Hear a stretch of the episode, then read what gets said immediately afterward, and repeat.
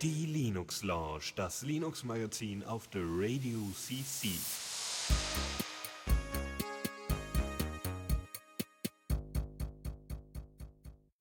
Hallo und herzlich willkommen zur Linux Lounge hier an diesem Montag um 19 Uhr, wie eigentlich immer.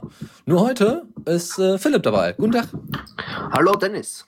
So, wir machen heute äh, mal Zusammensendung, nicht nur mal, sondern das wird jetzt alle zwei Wochen erstmal so laufen. Und, äh, Richtig, ja. Genau, und dann danach, so, wenn du dich dann so langsam eingefunden hast, dann machst du auch deine eigenen Sendungen und so und das wird alles ganz cool und super und toll.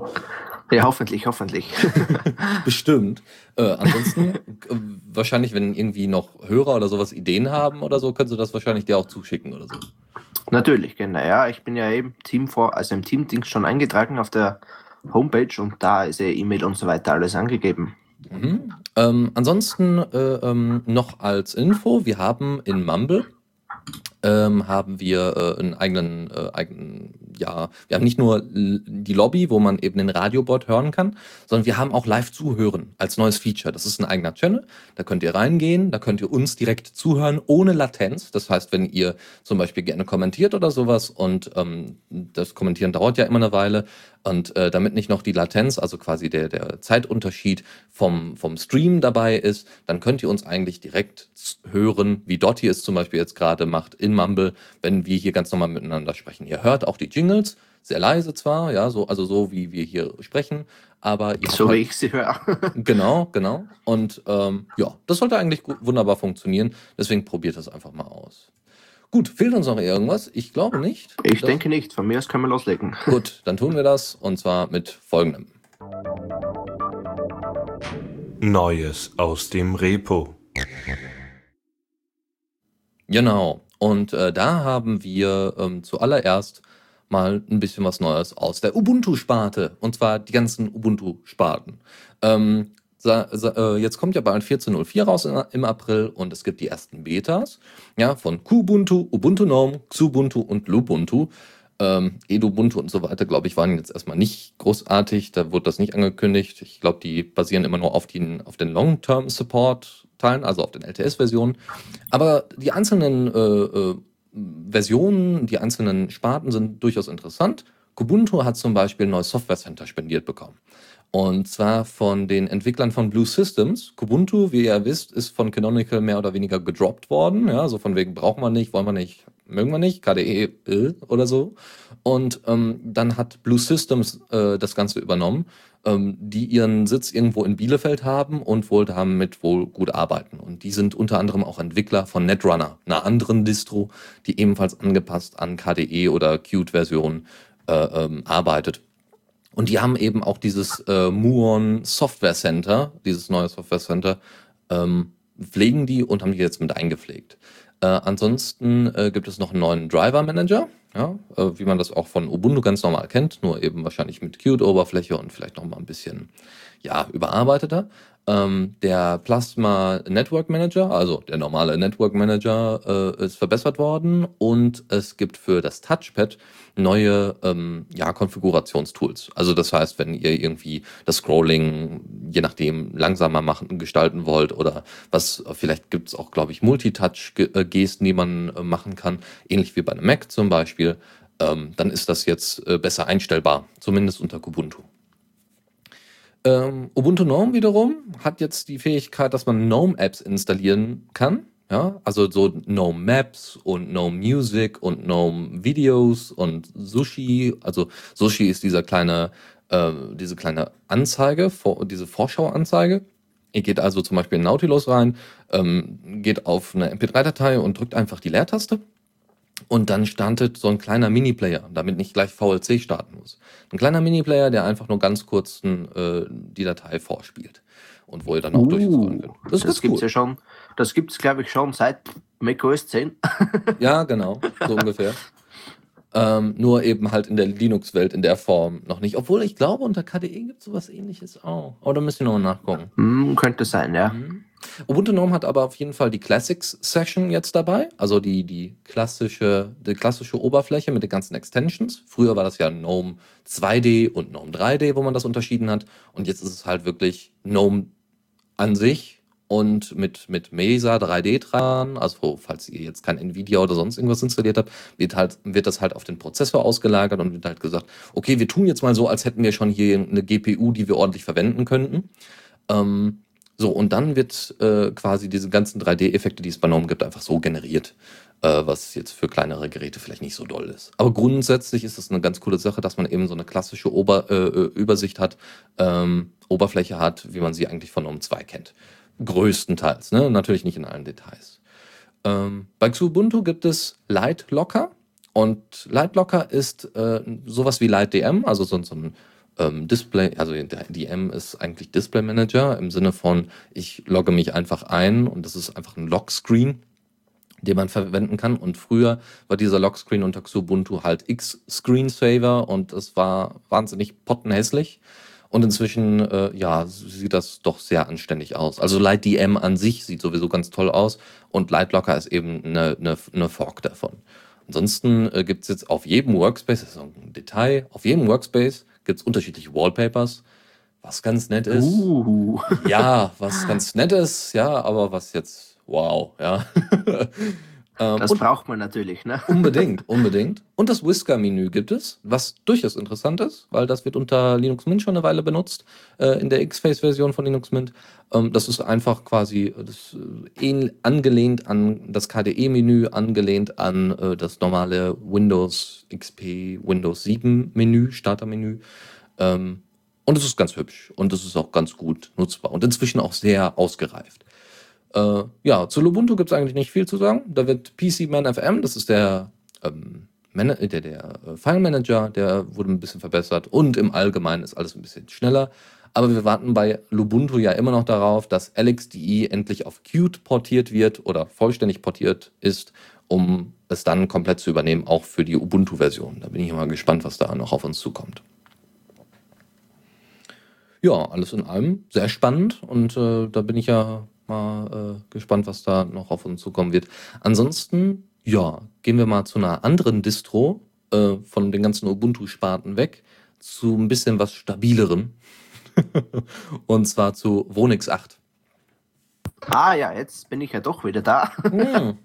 War ich gerade zwei, drei Sekunden weg, glaube ich. Okay. Ah, genau, Wonix 8. Und zwar, vielleicht kennt das ja jemand, in der Zeit, wo die NSA und so weiter ja uns gerne ausspielen, jetzt sage ich jetzt mal, ist das eine Distro, die vor allem Wert auf Sicherheit trägt, beziehungsweise sind es eigentlich mehrere, wenn man das genau sieht. Es sind zwei virtuelle Maschinen. Die eine dient als Gateway zum anderen. Und die setzen jetzt auf Debian Stable, also nicht mehr auf die Testing, also nicht mehr auf den unsicheren Pfad, sage ich jetzt mal. Mhm. Und Sarah hat es so gemacht, eben wie diese zwei virtuellen Maschinen. Eine ist ein Gateway, die andere ist eben die ganzen Anwendungen, die man halt so hat. Ich meine Firefox oder äh, was gibt es denn sonst noch? Ja, XChat oder wie auch immer. Und dann wird einfach per Gateway in das Tor-Netzwerk verbunden mhm. über die andere, also die eine Workstation beziehungsweise die eine VM verbindet über das die andere VM zum Tor-Netzwerk und das Ganze wird dann natürlich übers Tor-Netzwerk übertragen, also komplett nur Tor-Netzwerk, alles was mit Internet zu tun hat, only Tor. Ne? Cool. Also ja, durchaus einen Blick wert und wie gesagt jetzt auch mit Debian Stable. Ne? Mhm. Also ich habe Wonix ja. äh, erst vor kurzem kennengelernt und war doch sehr äh, verwundert, dass es schon in der Version 8 verfügbar ist und ich noch nie was davon gehört habe.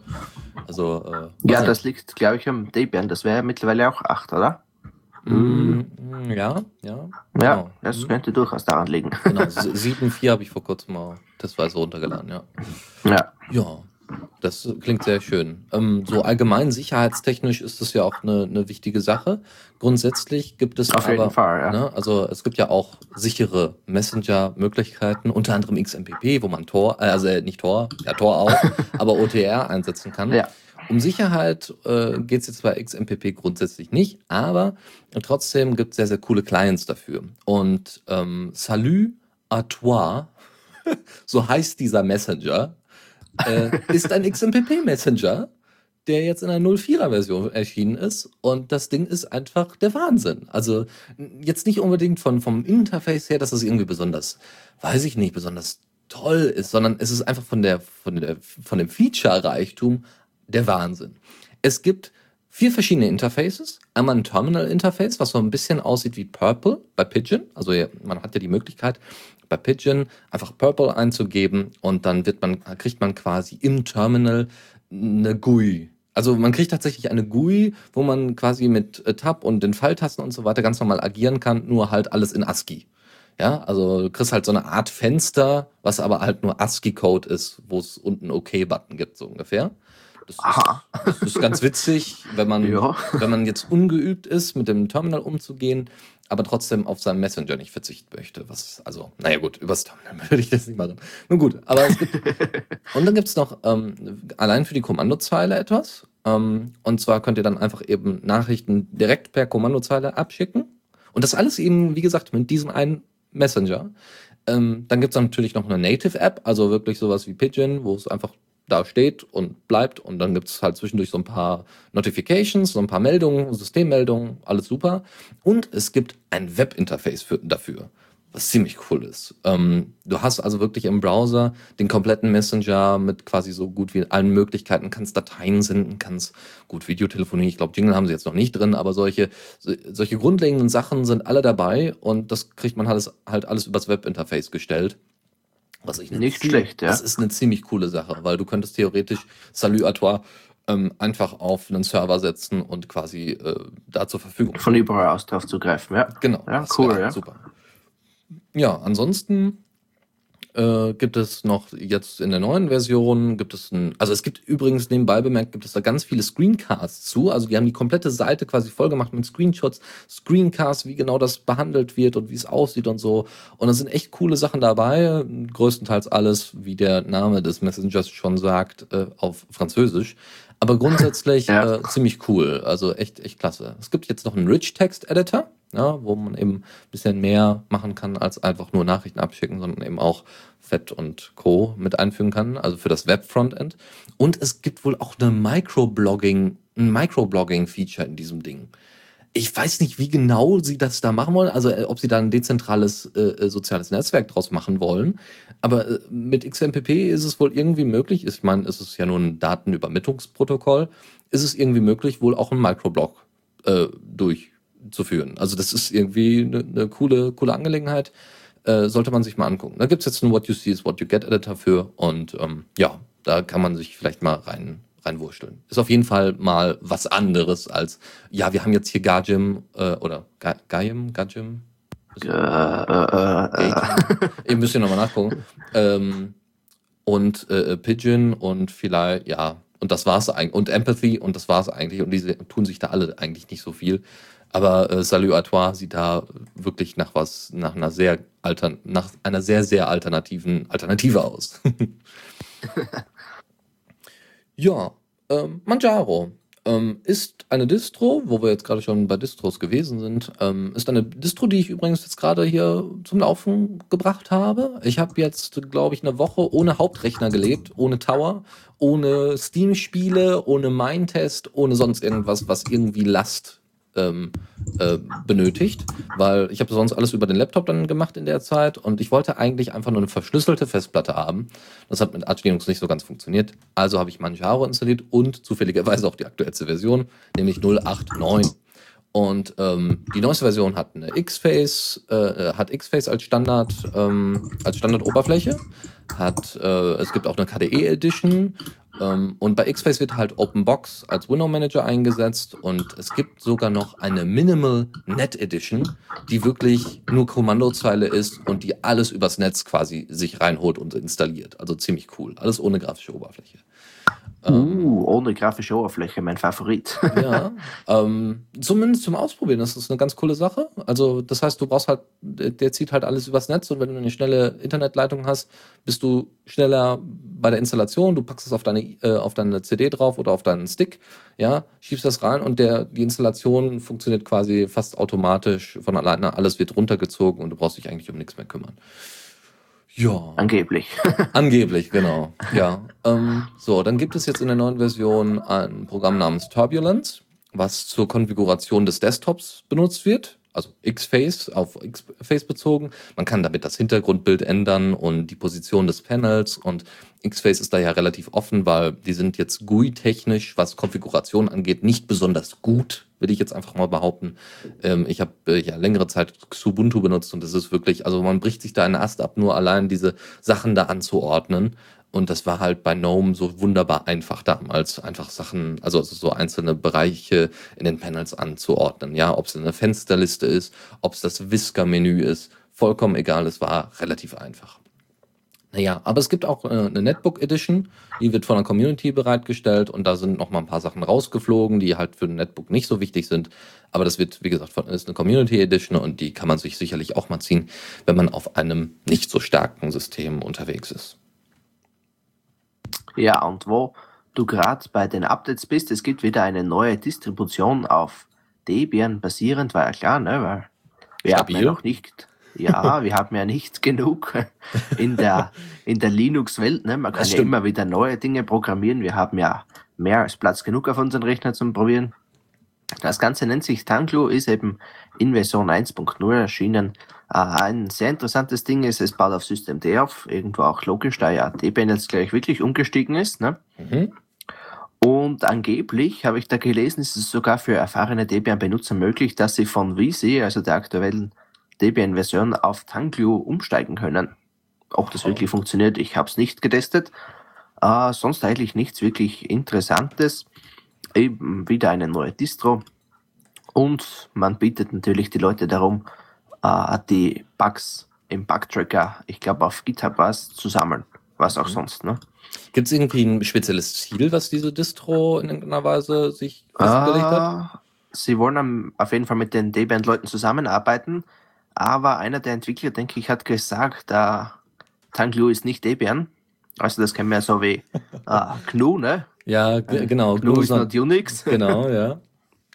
ähm, ja, Natürlich für AMD 64 und die 686, aber ja, Grub 2 sehe ich gerade noch und ja, mhm. Live-Installer, falls man das braucht. Ne? Mhm. Also grundsätzlich ist ja Debian nicht unbedingt, also klar für die, für die etwas, sagen wir mal, äh, fortgeschrittenen. Ich will, will, jetzt nicht sagen Experten, ja. das muss man nicht sein. Für Debian braucht man kein Experte sein, aber für die fortgeschrittenen User, Linux-User, ist Debian auf jeden Fall eine coole Sache, stabil. Ja. Durchaus, ja. Es sind ja, glaube ich, auch äh, was habe ich da gelesen, irgendwann mal 80% der Webserver, die auf Linux basieren, sind ja Debian, ne? Mhm, genau. Weil 80% der Webserver sind ja sowieso äh, Linux mhm. und anscheinend von diesen 80% sind 80% äh, Debian. Genau, ungefähr, ja. Ähm, was auch nicht besonders verwundert. Aber inzwischen wechselt das so langsam auch gen Ubuntu, also weil es eben einfacher ist, so externe Pakete mit reinzubringen. Durch die PPAs haben die da halt einen sehr großen Vorteil, auch wenn teilweise die PPAs, äh, die die Ubuntu oder Canonical anbietet, durchaus auch mit Debian kompatibel sein könnten. Ne? Also könnten ja, vor allem da ja Ubuntu auf Debian aufbaut, ne? Genau, genau. Ähm, ja, an sich äh, eine coole Sache, schöne Dis neue Distro. Ähm, ich bin mal gespannt. Also, so, so, ich finde es ja immer so ein bisschen komisch, es gibt eine neue Distro und die sagt dann erstmal grundsätzlich nicht, was unbedingt ihr genaues Ziel ist. Also ich habe dann Richtig, ja, äh, es gibt da zum Beispiel bei, bei Netrunner oder so, ja, da, da, kann man sich dann, okay, die wollen eben KDE auf eine ordentliche Basis bringen und mit Ubuntu unterbauen, das soll alles stabil laufen, okay, ja. Manjaro, okay, soll Arch Linux-based sein, aber für den Endnutzer, okay. Wonex soll äh, Sicherheit bieten, aber was möchte Tanglu? Das ist irgendwie nicht so ganz klar.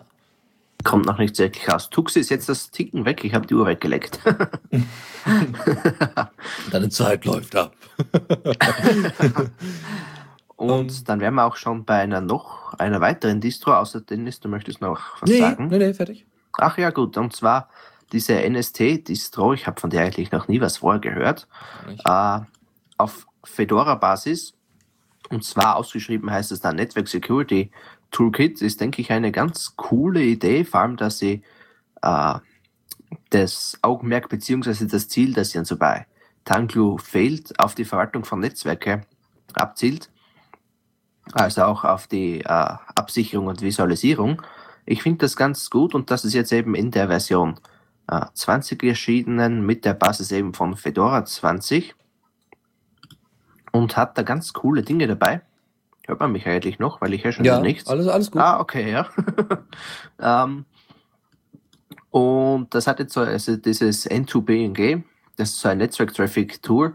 Ich habe mir das mal angeschaut, das ist also echt Wahnsinn, was das kann. Ist ähnlich dem Wireshark, das ist, denke ich, geläufiger, kennen, denke ich, mehr Leute. Und ja, dann haben wir auch vielleicht noch neu dabei dieses Drag Zoom Feature für die Lokalisierung. Das heißt also, ich habe da auf einer Karte die einzelnen IP-Adressen und kann da rein und rauszoomen und was auch immer. Uh, und für dieses Get IP-Adress, was soweit ich weiß die externe IP-Adresse feststellt, gibt es jetzt auch ein Webinterface. Cool. Ja, das kann man brauchen oder auch nicht.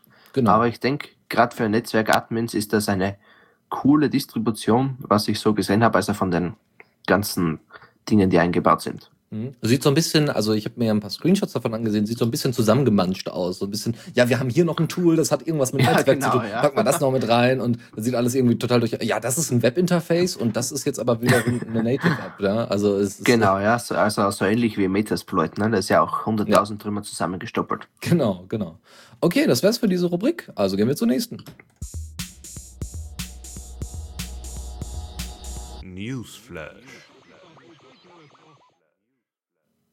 Jawohl.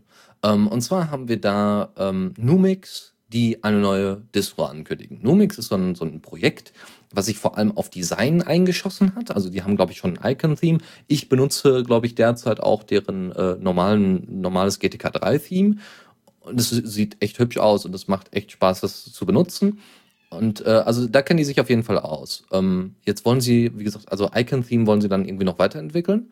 Und ähm, sie wollen jetzt tatsächlich auch eine Distro draus machen. Sie wissen noch nicht auf welcher Basis. Sie wissen aber, dass sie auf jeden Fall GNOME benutzen möchten.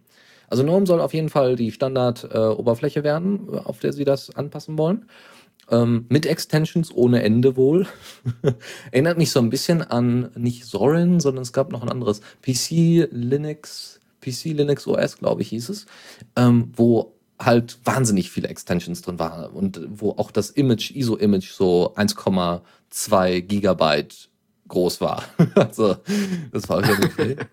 ähm, sie wollen irgendwie mehr so in die Gaming-Schiene, hat man so das Gefühl, weil Steam soll vorinstalliert sein.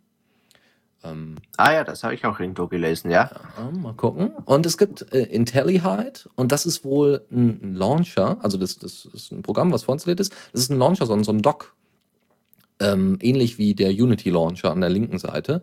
Äh, der soll aber unten platziert werden und der soll sich nur bei Annäherung zeigen. Das heißt, man muss nicht irgendwie äh, dauernd gegen die Seite oder nach unten drücken mit dem Cursor, ja, also so extra nach unten gehen, sondern man geht halt äh, nach unten und, und dann weiß der Launcher, okay, ich muss mich mal öffnen und geht auf. Also das ist so ein bisschen, bisschen deswegen auch IntelliHide er, ähm, er reagiert intelligent und nicht einfach nur auf, ach, da ist der Cursor, boom. Ja, also das ist schon ganz gut.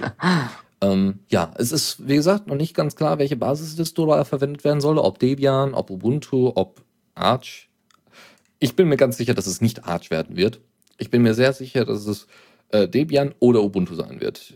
Wahrscheinlich eher Debian, weil Linux Mint ja derzeit mit Ubuntu, ne, mit den Lizenzierungsdingern da Probleme hat und deswegen wird sich wahrscheinlich Numix äh, eher für Debian entscheiden und die ganzen Debian-Entwickler haben ja auch äh, alle Steam-Spiele kostenlos zur Verfügung gestellt bekommen und können die dann uh. dementsprechend auch benutzen. Ja, die können dann ausprobieren und gucken, ob das auf Debian läuft, weil das ganze SteamOS basiert ja bereits schon auf Debian. Das heißt, das wird eine richtig coole Sache. Und Numix, äh, also das Numix-Projekt bietet, also das scheint wohl auch höchstwahrscheinlich eine Firma hinter zu stecken, äh, bietet auch den Entwicklern, die da mitarbeiten wollen, ein bisschen was an Kohle an. Sie wissen noch nicht, wie viel. Drei Euro. ja, es wird tatsächlich, glaube ich, schon ein bisschen mehr. Es wird jetzt kein, kein Fulltime-Job oder Teilzeitjob werden, aber es wird wahrscheinlich so, ja, wir brauchen jetzt das und das Feature und dafür brauchen wir jemanden, der so und so viel, äh, ne, also wir geben so und so viel Geld für dieses Feature aus und wer das machen möchte, kann sich bei uns melden. Wahrscheinlich wird es dann so ablaufen.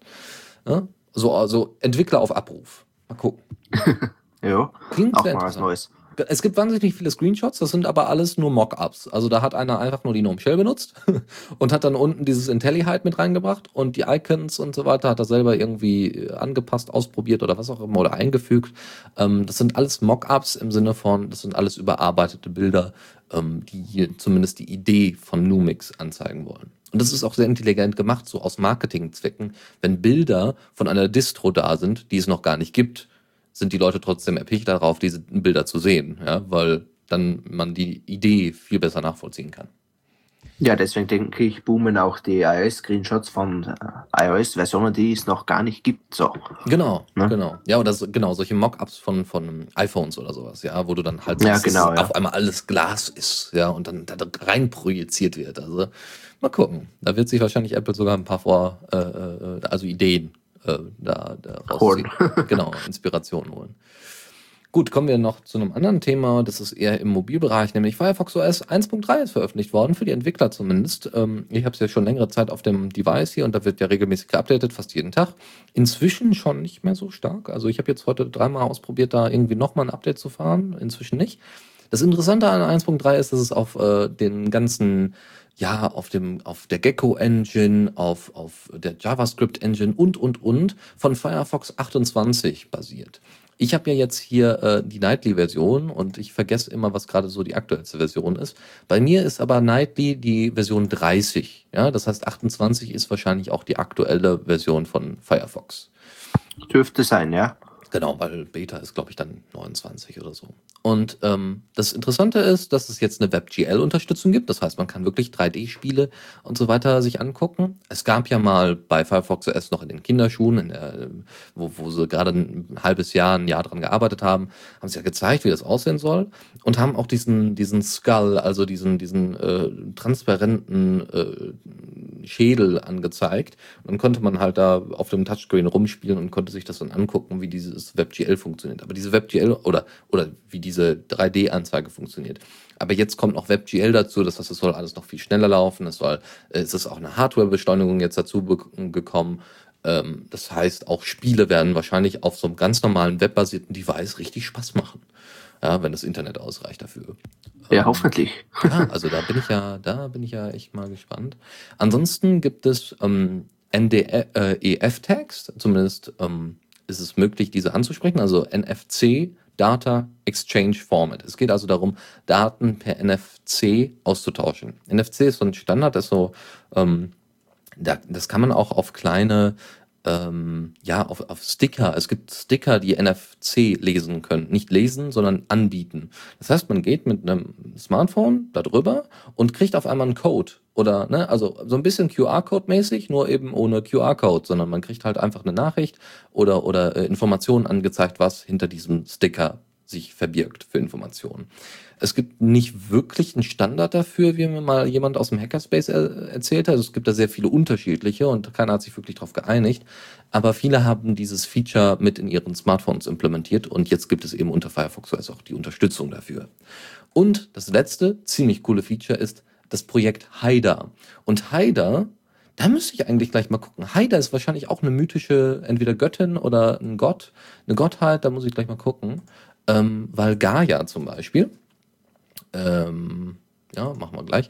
Äh, Gaia ist ja die Basis, es ist, ähm, ist die Basis für die Oberfläche. Ja, das heißt nur, wie es aussieht, wie es, äh, wie es sich, wie man es verwenden kann. Das ist Gaia. Das bezeichnet äh, Mozilla als Gaia von Firefox OS.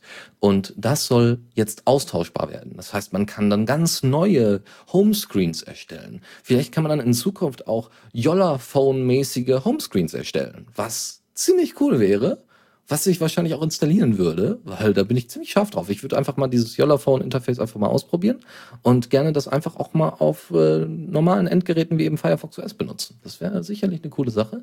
Und an sich ist es... Würde ganz gut ausschauen, ja. Genau. Und für ähm, Entwickler oder sagen wir mal für Anbieter, Provider oder sowas ist das sowieso eine coole Sache, weil sie dann noch viel mehr das auf ihr eigenes ähm, ja, auf ihr äh, viel mehr Branding betreiben können. Ja. Genau, ja, also das heißt, du hast dann eigentlich alles äh, äh Magenta von der, von der Telekom. als, würde, als würde die SIM-Sperre nicht ausreichen, ne? Mhm. Aber wo wir von neuen Dingen sprechen, wie eben Firefox OS 1.3, gibt es auch Neuigkeiten von Vim und Ja, Vim, ne? genau. Das Urgestein, denke ich, der Editoren unter Linux sicher weit verbreitet. Äh, ich verwende ja lieber Nano, da mir der Vim zu kompliziert ist. Muss ich ehrlich gesagt zugeben. Seit 20 Jahren gibt es den jetzt schon und hat mittlerweile 300.000 Codezeilen. Also das ist schon ein schönes Gerät geworden. Ich würde gerne den Namen aussprechen, aber ich kann es nicht. Also Tiago de Aruda Padilla. kann ich jetzt jedes genau. Mal machen. Einfach nur mal kurz Name und dann, dann lese ich den vor. genau, und zwar hat er jetzt eben dieses NeoWim-Projekt ins Leben gerufen. Und wichtig ist eben, eben dabei der Umstellung vom Bildvergaben auf äh, CMake, das Entfernen vor allem von Teilen des plattformspezifischen Codes, ich zitiere hier mal meinen oder deinen geschriebenen Text, äh, um einfach äh, den Overhead, sage ich jetzt mal, in der Software loszuwerden. Denn äh, es ist natürlich, in 20 Jahren sammelt sich viel von überalteten Systemen an. Und äh, ja, das Linux vor 20 Jahren ist nicht mehr das Linux von heute, das braucht man eigentlich nicht mehr. Ich glaube kaum, dass jemand noch ein 20 Jahre altes Linux fährt. Und oh, man weiß nicht. Irgendwo ja, unten im Keller, ja. man weiß es nicht. Und die wollen eben jetzt die Codebasis reduzieren und vor allem so eine neue Plugin- und Architektur nicht wirklich bei, ähm, soweit ich mich erinnere. Äh, könntest du das nochmal kurz wiederholen? Das war ein bisschen abgehakt. Ach so, sorry. Und zwar äh, einen Aufbau einer neuen Plugin- und GUI-Architektur. Ich glaube, äh, GUI gab es ja nicht wirklich bei wem, oder? Ja, ja. Also jetzt wirklich, äh, außer, außer jetzt äh, diese Tastenkombi gibt, naja, dann gibt was äh, ein. Also bei Win gibt es tatsächlich schon eher GUI als bei VI. also bei ja, VI gibt es halt nicht. Du gibst ja. halt irgendwas ein und weißt nicht, ob das in irgendeiner Weise was bewegt. Auf dem schon gehen. ja, genau so. Genau. Ja. Also da gibt es das durchaus, ja. Ja. Und angeblich sollen die Plugins weiter benutzt werden können, also von Wim. Und der Bram, also sag noch mal den Namen vielleicht, Bram Muliander Nee. Äh, Mulena. Mulena, ja. Äh, fragt sich jetzt natürlich, der ist, glaube ich, der Urentwickler. Ja, ich glaube, da hat, hat sich, von Wim. Ah, genau. Urentwickler von Wim, nochmal. Philipp? Ja. Ja? Ah, jetzt, jetzt höre ich dich wieder. Philipp. So, jetzt, jetzt, ja, jetzt höre ich dich wieder. Du musst, du musst nur noch mal was sagen. Hm, irgendwie ist, glaube ich, jetzt hier ganze Zeit Abbruch. Hm, mal gucken.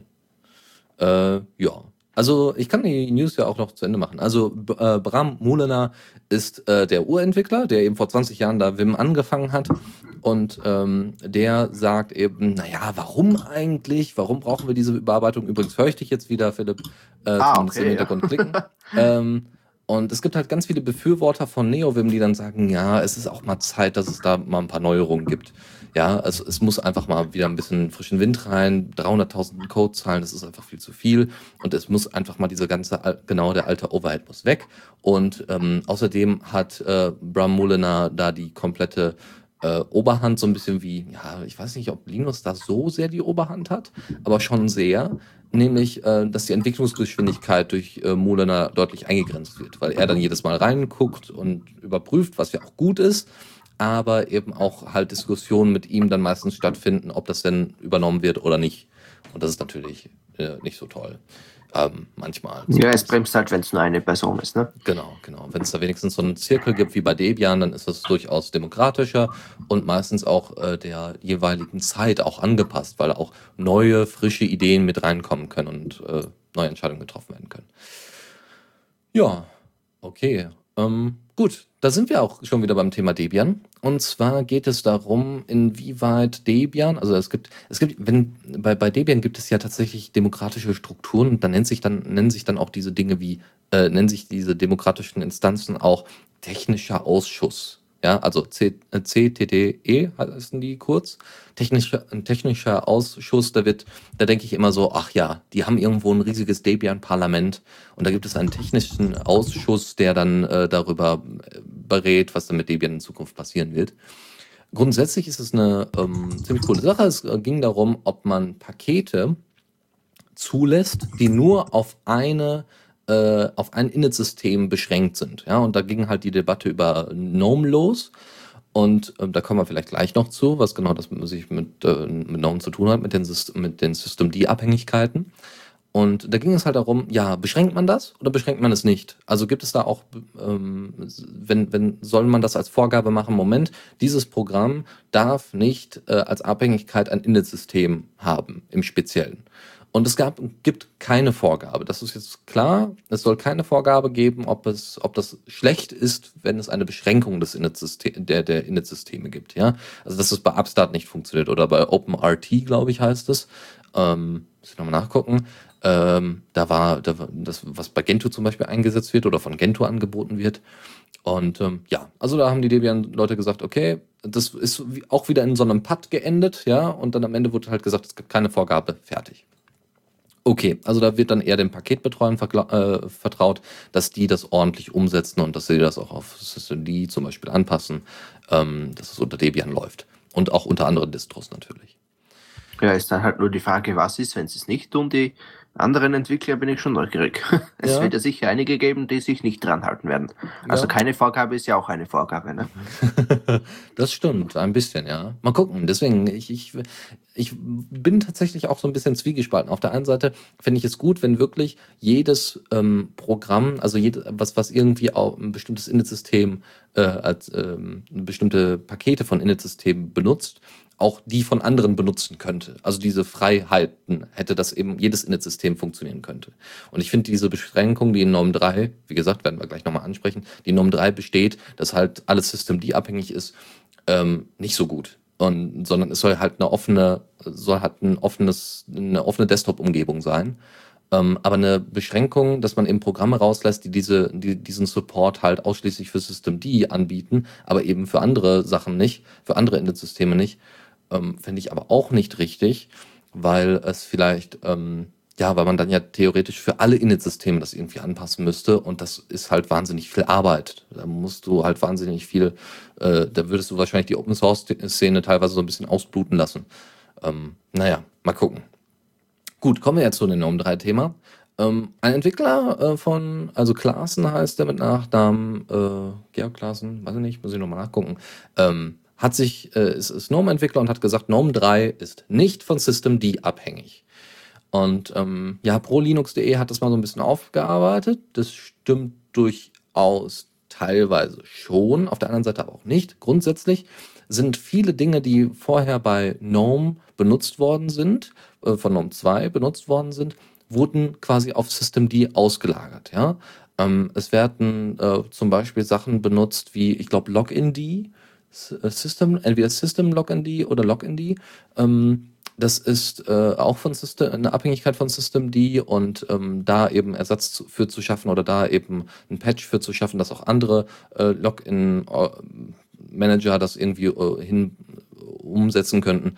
Ähm, das ist natürlich alles wieder ein bisschen Aufwand. Das heißt, bestimmte, sagen wir mal, unabhängigere Pakete wie GNOME Setting Daemon, was es früher gab, wurde quasi durch Systemd-Komponenten ersetzt.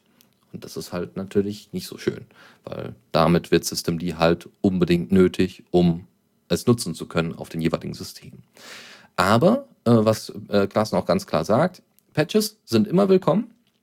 Und es ist sogar so weit äh, passiert, dass es einen Patch gab in GNOME, der auch äh, FreeBSD äh, die Möglichkeit gibt, GNOME einzusetzen. Die neueste FreeBSD-Version, also was komplett von Linux eigentlich abseits ist, nicht komplett, aber größtenteils von Linux abseits ist, setzt bereits GNOME als standardmäßige Oberfläche ein. Und das funktioniert super. Auch wohl ohne Systemd-Abhängigkeiten. Da gibt es wohl Patches, die das möglich machen. Und das zeigt, ähm, dass eben Systemd nicht ausschließlich äh, eine Abhängigkeit darstellt. Ne? Nur es müssen halt die Patches dementsprechend angegeben werden. Das Problem ist aber, dass das Klaassen jetzt viel zu spät klargestellt hat und diese ganze Entscheidung über die Init-Systeme äh, von Systemd, bei Debian und so weiter ja schon ad acta gelegt worden sind. Die sind ja jetzt fertig. Wir nehmen jetzt Systemd, alles fertig, super. Ähm, was vielleicht, vielleicht kann man das unterstreichen, als wäre es eine Strategie vielleicht der GNOME-Entwickler. Auf der anderen Seite war es vielleicht auch einfach nur ein Versehen. Ja. Also wenn Klassen das ein bisschen früher hätte klarstellen können, wäre die Debatte bei Debian vielleicht auch ein bisschen interessanter oder nicht interessanter, aber ein bisschen schneller äh, zu einer bestimmten Seite tendiert. Okay. Könnte schon sein. Ja, soll ich zwischendurch mal mit meinem Thema einspringen, oder? Ja, gerne, mach mal. Also, gut, und zwar haben wir ja ab und zu auch mal Microsoft hier in unserer Linux Lounge. glaube ich zumindest hatte das schon mal. Ja, Äh, ja, warte Ja. mal, ich, ich verschiebe das mal ein bisschen nach oben. Moment. ja warte mal. So. Ja, ja, genau, da ist es. Ähm, Ja. Und Ähm, zwar öffnet, ja, was? Äh, ja, hatten wir. Und zwar meistens nur, wenn Microsoft irgendwelche Sachen öffnet. Also wenn irgendwelche Sachen open sourced werden. Ja gut, das ist ja jetzt in dem Fall auch der Fall und zwar kommt endlich der Quellcode von .NET 4.5 heraus, sage ich jetzt mal. Ähm, .NET ist das Framework, unter dem man unter Windows programmiert, also entweder in C-Sharp.NET oder ASP oder äh, Visual Basic gibt es ja noch und F-Sharp und das war's, glaube ich. Ne, C++ gibt es, glaube ich, auch, .NET oder so irgendwie. Ja. ja, damit man halt natürlich alles hat, .NET, ne? Mhm. Und eigentlich gibt es ja schon seit 2007, also seit 2007 sollten die eigentlich veröffentlicht werden, aber das Ganze wurde von Microsoft dann vernachlässigt. Und ähm, ja, und jetzt hat man sich eben entschlossen, okay, wir hauen jetzt äh, 4.5 wieder raus. Und was auch sehr cool ist, denke ich, äh, die SUS-Lizenzen wurden vor allem gelockert. Ja? Das heißt also, Mono ist ja das äh, .NET Framework, sage ich jetzt mal, unter Linux ähm, mit dem man dann auch C-Sharp-Programme, die man unter Windows programmiert, unter Linux laufen lassen kann. Ja, ich denke, das Ja. war noch einigermaßen deutsch. Ähm, so, jetzt habe ich den Faden verloren. Äh, genau, die haben ja eben dieses .NET-Framework nachgebaut und haben da eigentlich mehr oder weniger fast rechtliche Blo Probleme bekommen, äh, dass ja der Source Code von Microsoft war. Jetzt wurde das Ganze aber ein wenig gelockert und jetzt hat es Mono eben leichter, das Ganze nachzuschauen und vor allem nachzubauen. Ja, Mhm. Ja, und das ist natürlich klasse, weil Mono wird zum Beispiel bei Banshee eingesetzt. Und ähm, Banshee war damals der Standardplayer äh, für eine gewisse Zeit, ich glaube für zwei, drei Versionen bei Ubuntu. Und Ubuntu hat sich dann irgendwann dazu durchgerungen, zu, also Canonical hat sich dann dazu durchgerungen zu sagen, nein, wir wollen Mono nicht mehr als Standard äh, bei uns mit im, äh, in der ISO drin haben, sondern das soll dann, wenn, wenn jemand Banshee benutzen möchte, dann soll er das gerne tun, aber dann soll er das bitte nachinstallieren ähm, wegen Geschwindigkeitsproblemen und so weiter. Und das könnte sich ja jetzt alles beheben und theoretisch könnte es dann sein, dass Banshee tatsächlich wieder benutzbar wird, weil für eine gewisse Zeit war es wirklich sehr, sehr langsam und schwierig und dauernd ist es abgestürzt und wenn Mono da besser wird, wird vielleicht auch Banshee besser. Ich weiß aber, äh, mir fällt gerade tatsächlich kein anderes Programm mehr ein, was no- Mono noch einsetzt, was ich jetzt irgendwie kennen würde. Also, äh, wie gesagt, Banshee ist da das einzige Beispiel. gut. Tja, ich kenne mich da auch nicht aus. Aber es ist schön, das auch zu sehen. Ähm, ich weiß ja nicht, Net, äh, .NET äh, 4.5. Ich weiß nicht, wie das mit anderen .NET-Versionen aussieht, ob die auch irgendwann mal Open Source werden. ah, angeblich wollen sie sie nach und nach äh, äh, nachreichen. Ah. Also so gemütlich oder wie auch immer. Wir werden sehen. Hm, da bin ich ja mal gespannt. Hm, mal schauen. Ja, ich weiß auch nicht, was die da großartig äh, versuchen noch, noch, äh, also, weiß nicht, müssen die den Code erst bereinigen, so von wegen, nee, der ist uns peinlich, den wollen wir jetzt noch nicht veröffentlichen. oder, oder, oh Das nee, da habe ich natürlich sein, ja. Da habe ich noch äh, einen, Kom einen Kommentar drin, wo Penis drin steht. Das muss raus, ja. ja. Das könnte ja sein, ja. Ja, wer weiß.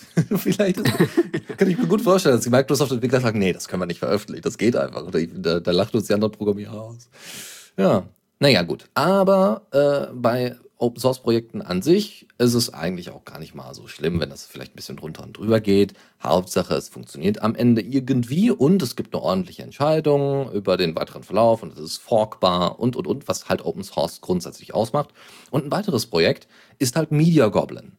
Haben wir öfters darüber gesprochen. Es ist so eine Art, ähm, ja, Video, Bilder, also so, ein, so eine Art Mediennetzwerk, also wirklich Mediendateiennetzwerk.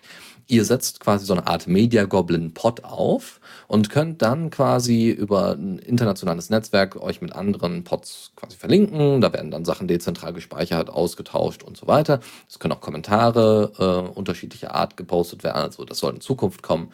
Und die haben jetzt eine ähm, Spendenkampagne gestartet äh, und die soll endlich äh, Media Goblin zur 1.0er Version bringen. Und sie brauchen dafür 35.000 Dollar. Und sie haben irgendwie jetzt 7.000, 8.000, das wird täglich mehr. Und da soll dann auch eine Podcast-Funktion reinkommen, also dass man wirklich auch eine SS-Feed daraus generieren kann. Wie gesagt, diese Dezentralität, dieses, diese Federation soll stattfinden. Ähm, vielleicht wird es auch irgendwann, wenn, wenn Diaspora mal eine API hat oder wenn Media Goblin diese API fertiggestellt, äh, ihre API fertiggestellt hat, wird es vielleicht auch ähm, quasi Plugins für Diaspora oder für Media Goblin geben, die das Verteilen auf Diaspora ebenfalls möglich machen oder das direkte Einbinden. Das wäre natürlich eine coole Sache. Aber das Ziel ist erstmal so Familie und Freunde mit vielen Fotos, mit vielen Videos, mit vielen äh, ja, Bildern im Allgemeinen, auch mit 3D, äh, mit 3D-Bildern oder 3D-Projekten. Äh, ähm, das ist durchaus möglich, die dann auch noch anzeigen zu können und die sich dann dreidimensional angucken zu können. Das ist auch ziemlich cool. Mit WebGL soll das, glaube ich, umgesetzt werden. Ähm, solche Features sind entweder schon drin oder sind auf jeden Fall geplant und werden vor, äh, sind in der Vorschau. Und ja, ich finde das eine coole Sache. Dezentralität, auch eben, um sich von Flickr und, und Picasa und den ganzen anderen Hostern abzuspannen. YouTube. Genau, YouTube. Ja, oder wenn man irgendwie wichtige, äh, wichtige Bilder hat, die man über Reddit oder sowas scheren möchte, über, oder über Diaspora eben, und die eben nicht auf den Pod passen oder sowas, dann, äh, ja, schert man die halt über Media Goblin. Ist auch eine coole Sache. Ja, wie gesagt, da kann man sich dann beteiligen an der Spendenorganisation. Eine andere Sache, also Spendenkampagne. Andere Sache äh, für die Leute, die eben auf GNOME stehen, so wie wir alle. ja, wir haben irgendwie nicht so wirkliche KDE-Verfechter. Es tut mir teilweise ein bisschen für die KDE-Verfechter oder für die, sagen wir mal, auch eher äh, ähm, nicht GNOME Mögenden ein bisschen leid. Auf der anderen Seite, naja, wir können halt hier weiter GNOME-Propaganda machen. ähm, wer schon immer mal eine Extension schreiben wollte, kann das jetzt und zwar mit einer ordentlichen Dokumentation. Die ist nämlich soweit fertig, fast fertig. Es fehlen noch ein paar Beispiele ähm, weil GNOME benutzt eine bestimmte Art von JavaScript. Sie haben das so ein bisschen angepasst. Äh, das nennt sich GJS, also G wie GNOME und JS wie JavaScript. Und ähm, diese eigene Implementierung, die sie da benutzen und wie dann eben Extensions erstellt werden, worauf sie sich beziehen und so weiter, ähm, das könnt ihr euch dann da in der Dokumentation genauer angucken und wäre vielleicht eine super Vorlage dafür. Ich wünsche da doch mal eine ordentliche Pigeon-Integration, äh, die da an die neuesten aktuellen Versionen angepasst wird. Das wäre doch mal schön. Ähm, wir werden sehen, wir werden sehen. Genau. Äh, wünschten sich, glaube ich, auch sehr viele. Da fehlt auch irgendwie OTR-Support und solche Geschichten. Ja, wäre ganz hübsch. Ähm, so, Library Box ist, ähm, ja, ist eine Kombination aus, von einem Router und einem USB ja, USB, äh, ja, ganz normalen USB-Drive, also USB-Festplatte ähm, oder USB-Stick. Stick. genau. Einfach nur Speicherplatz. Das heißt, ihr habt quasi einen Router, der quasi die ganze Zeit sendet und ähm, der auf diesem USB-Stick liegen dann irgendwelche Dateien, die ihr frei zur Verfügung stellen wollt. Ja, ob es jetzt Bücher, Bilder oder sonst irgendwas sind.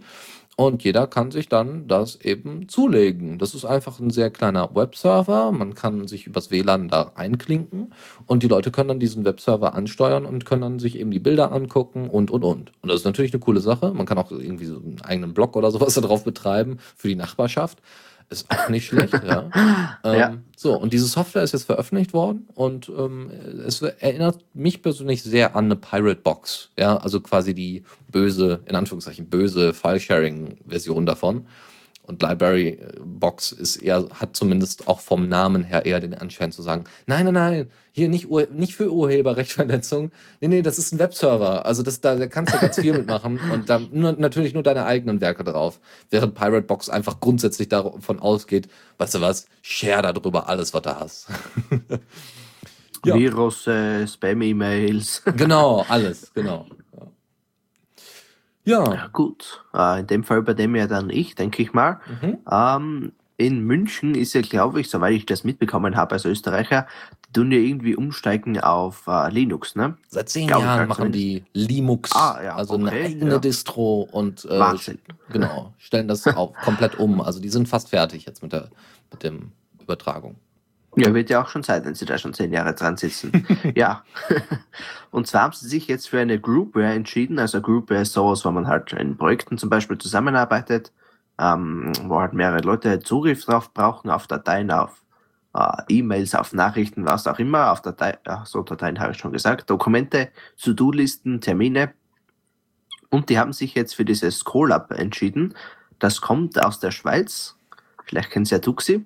Und ja, was gibt es eigentlich? Da gibt es nicht wirklich viel zu sagen. Sie haben sich halt dafür entschieden. Ähm, das Ganze bindet jetzt sogar mobile Clients ein, beziehungsweise sind Apps geplant, eben auch aus der Kooperation mit München da, mit der Stadt München. Und aktuell kann man das Ganze eben per ActiveSync, das dürfte das von Microsoft sein, CarDAV und CardDAV machen.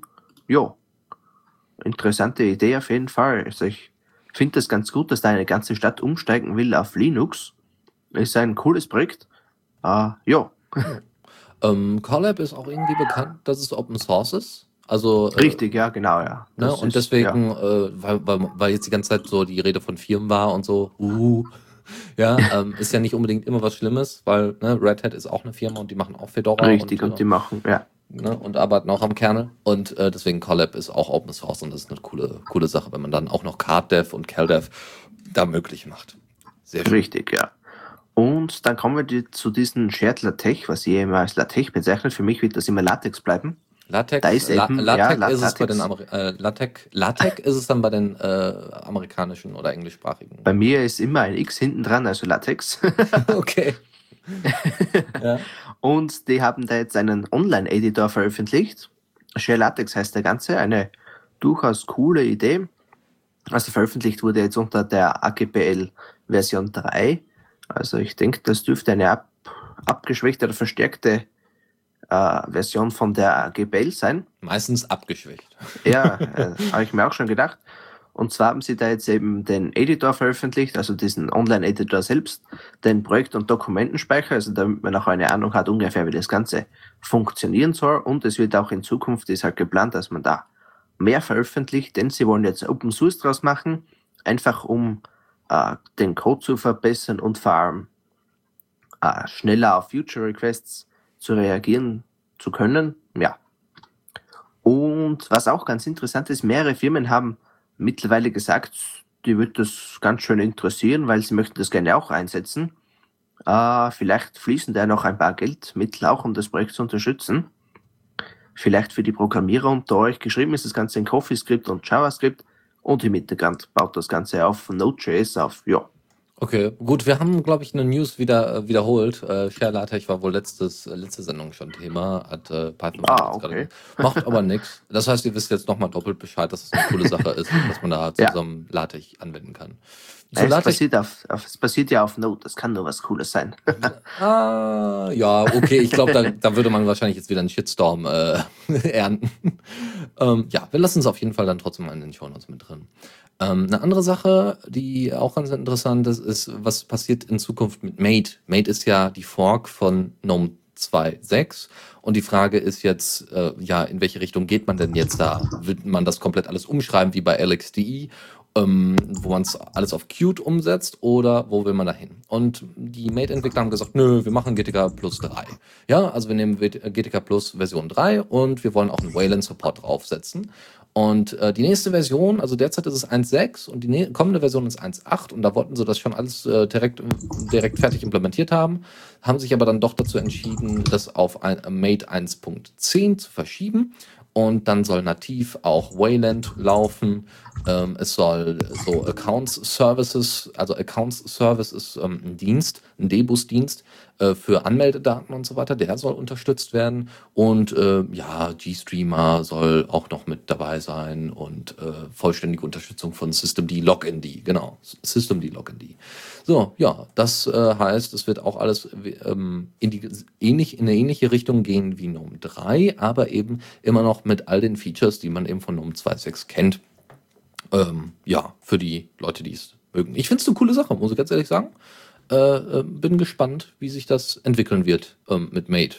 Ja, also ich finde es immer noch sehr, sehr verwunderlich, dass so viele Leute auf ein X-Face als auch Mate als auch LXDE, die für mich relativ ähnlich sind, ähm, vor allem X-Face und Norm, äh, Norm 2.6 bzw. Mate, äh, ist für mich sehr ähnlich und deswegen ist die Frage, inwieweit es denn da Sinn macht, da beides zu betreuen. Aber okay, ähm, solange es irgendwie funktioniert und nutzbar ist und die, die, die Manpower da ist, um das zu betreuen, super Sache.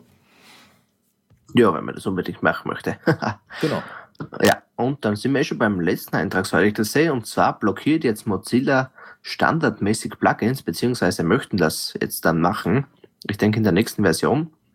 Und zwar deswegen, da ja die Plugins meistens der größte Sicherheitsleck überhaupt im Browser sind. Äh, gerade was äh, Java angeht, denke ich da jetzt gerade.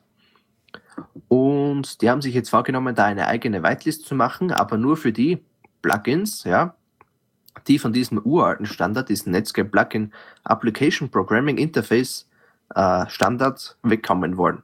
Mhm. Das heißt also, wenn ich da auf die Whitelist will, okay, dann muss ich sagen, äh, so und so schaut es aus und das und das möchte ich jetzt umsetzen, um da wegzukommen, ja.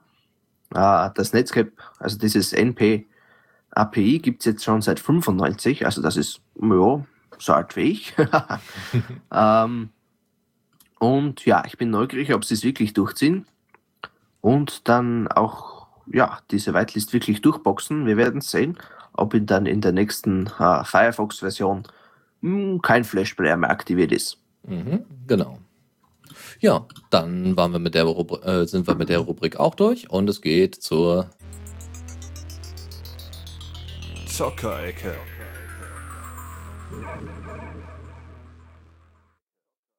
So sieht's aus.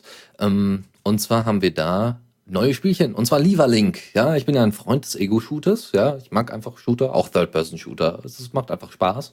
Nur es gibt halt immer noch keine guten Shooter. Ein Ansatz war eben äh, Serious Sam 3, aber das ist halt auch eher so Trash-Zeug und keine ordentliche Story und so. Und Lieferlink könnte in eine ähnliche Richtung gehen. Ähm, scheint auf jeden Fall sehr interessant zu sein. Lieferlink ist ein Ego-Shooter, eher im Sci-Fi-Bereich und da bin ich ja zu Hause ähm, mit KIs, was immer gut ist und was immer ähm, nicht selbstverständlich ist. Und es gibt ein Levelsystem und das gibt, äh, gab es jetzt vor kurzem, da gab es eine Aktion, dass man da irgendwie für ein paar Euro sich das Ding holen konnte. Das ist irgendwie aus einem Indie, äh, Indie-Bereich kommt das her und ähm, einfach mal darauf aufmerksam machen, dass es das auch für Linux gibt und äh, dass man sich damit mal beschäftigen könnte. Ja, aber äh, es gibt ja nicht nur Ego-Shooter, sondern es gibt natürlich auch Strategiespiele. Richtig, und da wären wir auch schon bei einem der coolsten Dinge, die ich jetzt, äh, glaube ich, entdeckt habe, eben durch diese Linux Lounge. Ashron heißt das Ganze, ist in 1, also in Version 1.6.2 erschienen. Und zwar habe ich mir hier äh, ganz witzig notiert, ein Echtzeitstrategiespiel mit Zeitreisefaktor. Denke ich, das passt in dem Fall ganz gut. Und zwar eben Echtzeitstrategiespiel kennt ja jeder, also so wie zum Beispiel, das fällt mir jetzt ein, äh, von Star Trek, glaube ich, gibt es da irgendeins Frag mich jetzt nicht, wie das heißt. Und man hat in diesem Edge Run eben die Möglichkeit, nicht nur in dem Bereich, wo man jetzt halt ist, sich zu bewegen, also schon auf der ganzen Map, aber man hat eben noch diesen äh, Zeitreisefaktor dabei. Das heißt also, ich kann da sagen, okay, jetzt hüpfen wir mal zurück, keine Ahnung, 10.000 Jahre in die Vergangenheit und schauen, was das heißt. Und hat natürlich dadurch äh, einen erheblichen strategischen Vorteil, sage ich jetzt mal, wenn ich genau weiß, wo der Gegner welche ähm, Dings aufbaut, welche Defensive oder wie auch immer. Oder ich reise in die Zukunft und sage, okay, was ist da und da passiert. In dieser neuen Version ist eben einiges an der Engine passiert und ein paar Bugfixes eben im Spiel, so wie es halt eben ist. Mhm. Also ich sehe das gerade. Ähm, ist es äh, Open Source oder ist es... Äh, ja, cool. uh, das habe ich jetzt gerade gar nicht mitbekommen. Uh, könnte Open Source sein, ich bin mir aber nicht sicher. Warte mal, das werden wir herausfinden können. Mhm. Ich glaube aber eher nicht. Okay. Aber dennoch ist es für äh, Linux verfügbar so. Mhm. Und ja. also ich denke eine coole Idee auf jeden Fall. Gerade das mit dem Zeitreise-Dings. Ja, das ist echt eine, eine coole Idee, ja. Also endlich mal ein bisschen was Frischeres, weil ich meine, an Anno 17.0, keine Ahnung, oder Zero AD und so. Also Zero AD ist auch schon ziemlich cool, keine Frage, aber das, da fehlt es mir irgendwie auch an Innovation. Das ist auch alles eher Nachbau von, weiß nicht, Age of Empires und wie Ja, genau, ja. Immer das gleiche nicht und eben das mit dem Zeitreise ist doch etwas Neueres. Mhm. Aber, jetzt mal, weil das habe ich so noch nicht gesehen. Mhm. Aber es gibt ja auch noch andere ausgefallene Sachen, so Puzzle-Spiele also so, so ja, genau, Puzzlespiele. Ja. Das ja letzte Woche, glaube ich, die Linux Lounge ein wenig gebombt hat, oder was? Flattering 2 der Feierabend, ich weiß es nicht mehr. Portal 2 ist ja jetzt endlich für Linux raus. Erst in der Beta, aber was soll's. Ähm, Portal, denke ich, kennt ja ziemlich jeder. Äh, eines der ersten Spiele, das man vor allem äh, auf PC und PS3 gemeinsam spielen konnte, was mich ja Wahnsinn irgendwie fasziniert hat, dass man sowas kombinieren kann. Also Steam und PS3. Ne? Mhm. Und jetzt gibt es das Ganze eben auch für Linux. Man muss nur im Client dieses Steam Beta Klumpertwerk aktiviert haben. Ähm, und Portal 1 gibt es ja jetzt schon seit Juni 2013. Ja. Und vielleicht für Flugzeugfreunde, ich weiß ja nicht, gibt es ja immer wieder. Yay! Eisenbahn-Simulator 3. Ja, ja ich habe ja, ich habe ja hier diesen FSX mal getestet und allerhand Klumpertwerk. Aber es gibt ja dieses Flight Gear. Und das gibt es jetzt auch schon relativ lange. Ähm, ich habe das mal vor ein paar Jahren gespielt, ist sicher schon ungefähr fünf Jahre her. Äh, und vor vier Jahren hat es ja dieses 2.0 gegeben. Mittlerweile gibt es 3.0, ist ja Wahnsinn, innerhalb von vier Jahren eine ganze Version. Oh, ich meine, ich mein, das ist viel Arbeit, diese ganzen Ja, 3D-Objekte schon, ja. zu erstellen, ne? Also, und Ja. dann so eine super Grafik Auf jeden und Fall, ja. Features, das ist schon viel Arbeit, ja.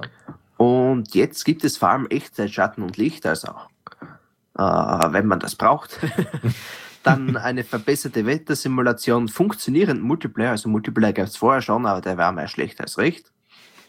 Da kann, man, da kann man dann zu zweit in äh, Gebäude fliegen. Ja, was halt im Multiplayer geht, dass man zum Beispiel sagt, okay, ich spiele den Tower, der andere spielt das Flugzeug und dann machen wir halt den ganzen genau. Funk. Bleibt man in der Luft stehen.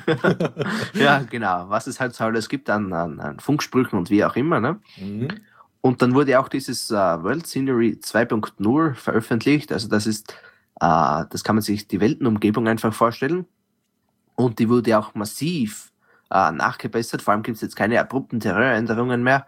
Also hier ist ein Berg und auf der nächsten Seite ist ein Loch im Boden. ähm, Ups, Graphic Fail. Dann natürlich mehr Realismus auch in der Umgebung und viele Flugzeuge wurden abgedatet. Das ist eine coole Idee auf jeden Fall für Flugzeugfans unbedingt anzuschauen. Mhm. Ähm, vor allem die Mods, die es dafür gibt, sind Wahnsinn. Also da gibt's, äh, als ich das damals hatte, ich weiß nicht, wie viele 100 Mods die ich da installiert habe. Da ist das Minecraft, was ich jetzt habe, ein Blödsinn dagegen.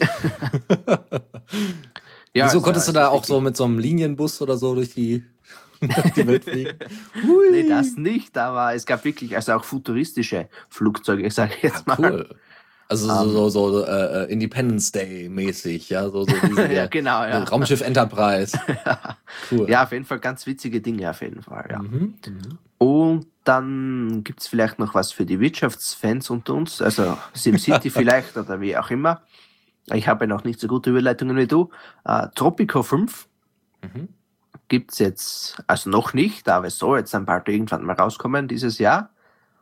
Und die haben jetzt gesagt, äh, wir hauen das auch für Linux raus.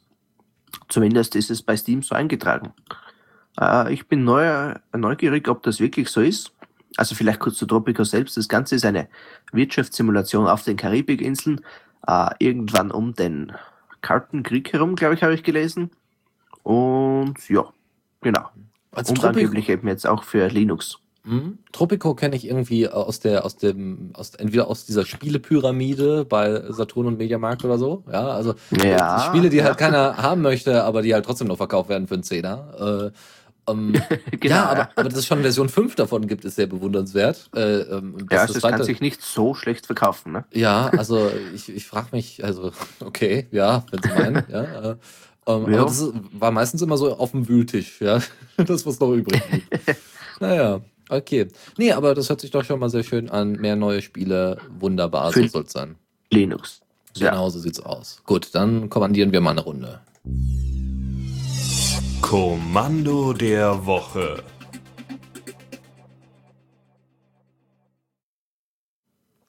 Genau. Äh, so. äh, äh, ja. Ja, genau. Alles gut. Ähm, gut, äh, Kommandos der Woche in dem Fall. Und zwar einmal PyNote. Habe ich gerade ausprobiert. Ist eine ziemlich coole Sache. Ist eine auf Python 3 basierende, sehr einfach handzuhabende ähm, ja, Notizapplikation, ähm, die ja, es ist ziemlich cool. Also es ist einfach im Terminal, ne, zack, gibst dann ein, du möchtest eben eine Notiz hinzufügen, ja, und kannst dann eben auch dann, wenn du, bevor, wenn man das initialisiert, also wenn man das gerade das erste Mal startet oder so, gibt es erstmal so einen kleinen Ablauf, wo man dann bestimmte Sachen festlegen kann, ähnlich wie bei Vim, äh, wo man Sachen festlegen kann, hey, ich möchte den und den Editor haben, ich möchte das und das Theme benutzen und und und. Und abgespeichert werden diese ganzen Notizen dann in JSON, das heißt, die sind auch später wunderbar wiederverwertbar und das ist sehr, sehr schön. Vor allem habe ich mir überlegt, ob man da nicht äh, eine schöne GNOME-Extension äh, zu basteln kann. Also das heißt, man kann eben in, äh, zum Beispiel mit einem mit einer OwnCloud versuchen, dieses JSON-File halt dauernd zu synken. Ähm, und wenn man dann eben gerade übers Terminal meistens zugreift oder über einen Server irgendwie zugreift, warum auch immer, dass man diese dieses Syncing dann so betreibt, obwohl dann kann man es auch einfach ins Dokument schreiben. Ja, man kann es auch komplizierter machen, als es eigentlich sein muss. Aber grundsätzlich ist es eine coole Sache, dass man dass man dieses JSON-File so schön auslesen kann und es ist sehr einfach einfach bedienbar. Eine andere Sache ist eine interaktive Shell für Git. Ja, die hat ein paar Zusatzfeatures und ist vielleicht ganz hilfreich für Leute, die sehr oft und sehr viel Git benutzen, die bestimmte ähm, Kommandos einfach hintereinander weghaben möchten, die äh, ja, die, die bestimmte Abfragen haben möchten oder sowas. Und ähm, das ist sehr hilfreich. Man kann sehr schnell bestimmte Befehle ausführen, Kürzel einsetzen, kann man auch alles irgendwie vorher äh, normal in die, in die Shell einbauen, in die Bash. Ähm, aber Git SH macht das irgendwie noch mal ein bisschen ähm, einfacher. Und noch als letztes zumindest von mir ist Mary. Mary ist ein Podcast-Client und kann halt alles, was so ein Podcast-Client haben sollte, nämlich es kann die Podcasts auflisten, es kann die Podcasts herunterladen und es kann die Podcasts abspielen. Zumindest kann man dann eben den dementsprechenden Player auswählen. Und das läuft, wie gesagt, auch alles im Terminal und ist alles dort nutzbar und macht auch Spaß, aber naja, gut. Kann man brauchen oder auch nicht. Ne? Genau. So wie das nächste eigentlich. Ähm, ich denke, das soll Tod heißen und nicht Tod. und zwar, ähm, ihr kennt das vielleicht, als Serveradministratoren hat man mehrere Server, dann hast du 100.000 To-Do-Listen, äh, die du dann lokal bei dir hast und dann machst du das, was auf dem anderen Server eigentlich zu tun gewesen wäre, auf dem Server, auf dem du gerade bist.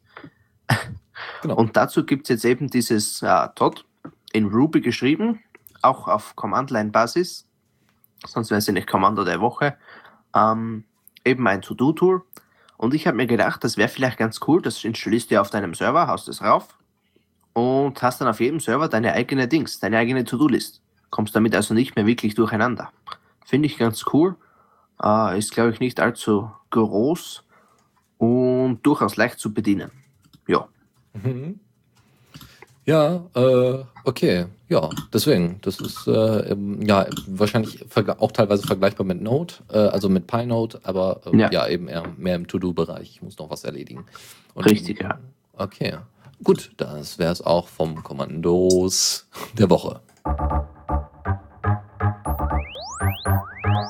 Tipps und Tricks.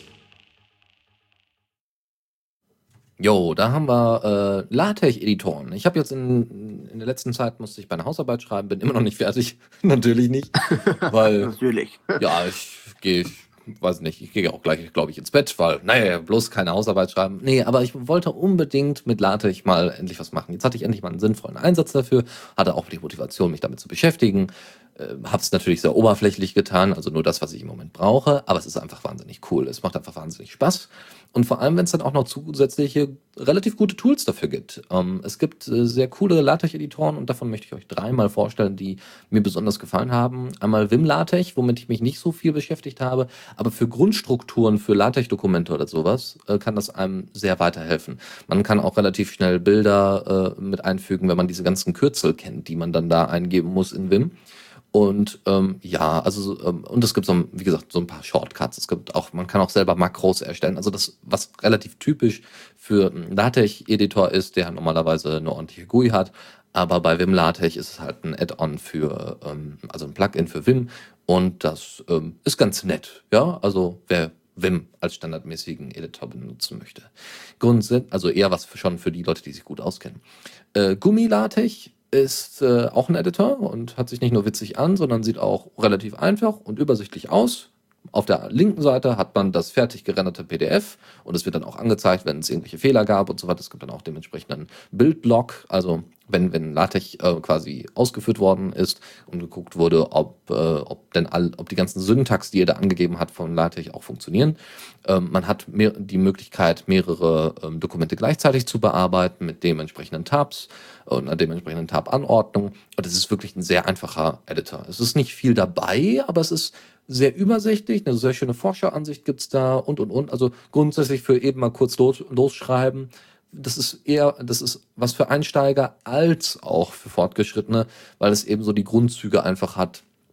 Äh, äh, es ist für Anfänger deswegen cool, weil es eine sehr schöne Übersicht hat. Ähm, es ist für Fortgeschrittene cool, weil es eine gute Übersicht hat. Ähm, für Fortgeschrittene aber wahrscheinlich doch eher geeignet, ähm, weil man da viele Befehle halt einfach kennen muss und nicht einfach nur was aus einer Liste raussuchen kann. Anders ist es bei TextMaker, das ist der dritte und letzte, ähm, den ich euch dann vorstellen möchte. Da gibt es äh, eine Strukturanzeige. Das heißt, wenn ihr einzelne Sections und Subsections ansetzt, also quasi das Inhalt, in Anführungszeichen kriegt ihr da ein kleines Inhaltsverzeichnis, äh, Inhaltsverzeichnis angezeigt. Ihr gebt bestimmte Sektionen an, das sind dann eure Kapitel oder was auch immer.